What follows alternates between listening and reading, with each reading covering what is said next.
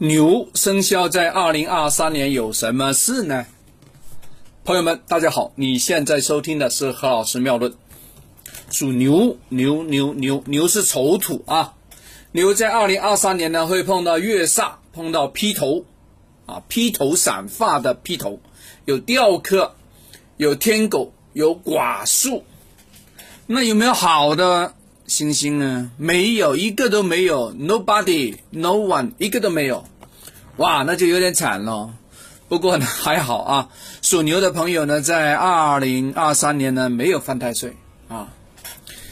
那么属牛的朋友，这个月煞是什么？月煞是不好的啊，这个煞字就不好啊。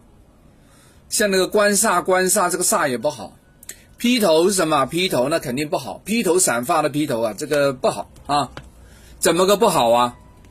呃，是代表很多事情啊，你要亲力亲为啊。披头散发是吧？有鬼呀，有鬼啊！也代表呢，你在出门的时候啊，可能会有一些突如其来的小惊吓，忘了东西啊，漏的东西啊，要么在深更半夜开车的时候碰到白色飘飘飘的东西啊，要么碰到。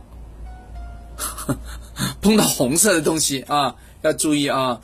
所以呢，呃，属牛的朋友在二零二三年呢，其实要注意一些意外，好不好？吊客呢，吊客是像十五个吊桶一样啊，七上八下，也代表呢，呃，这事情不稳当、不牢靠。你谈的项目，包括你换工作的时候呢，别人答应给你的薪资啊，可能是不准的啊，呃，朝令夕改都可以啊。那么，如果有一些朋友呢是在适婚的年龄，或者说谈恋爱的话呢，有个寡叔呢也不好，代表寡欢啊，郁郁寡欢，要么是怎么样？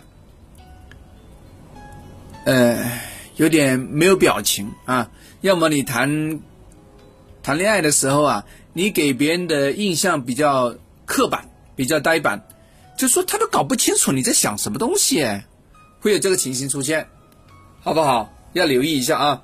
所以呢，二零二三年的属牛的朋友呢，可能你人际关系呢会比较弱一些，在财运上比较一般，因为你的八字里面呢本来是属于那种呢很能做事、很能扛事情，并且呢善于做规划那种，但是呢你不是太善于表达。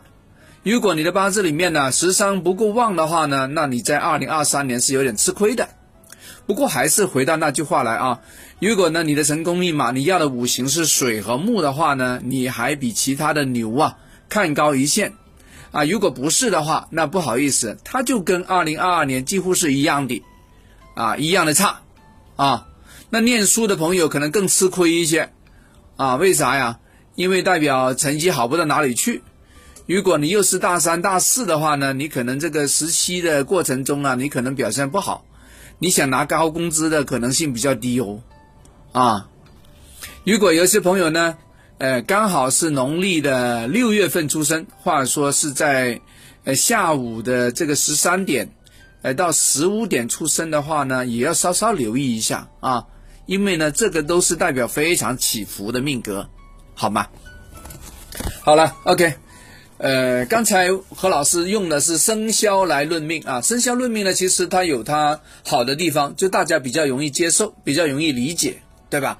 但是呢，也有它不够精细的地方，因为人的运气啊是由年月日时辰来构成的，而不能够拿生肖说它好就好，或者说不好就不好啊。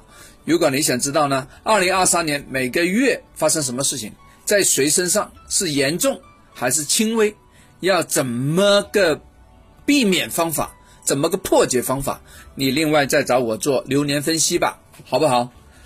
呃，在我们这个课堂里面，你直接找我就可以了。没有在这个课堂听这个课的话呢，你可以另外加我微信，好不好？我不是有微信吗？你加就可以了，OK？好吧，好。哎，有些朋友说这个节目可不可以传给别人听一听？可以啊，欢迎传啊！大家可以自由转发到亲朋好友的群里面，让大家也能收到这个资讯，好不好？这是有功德的哟。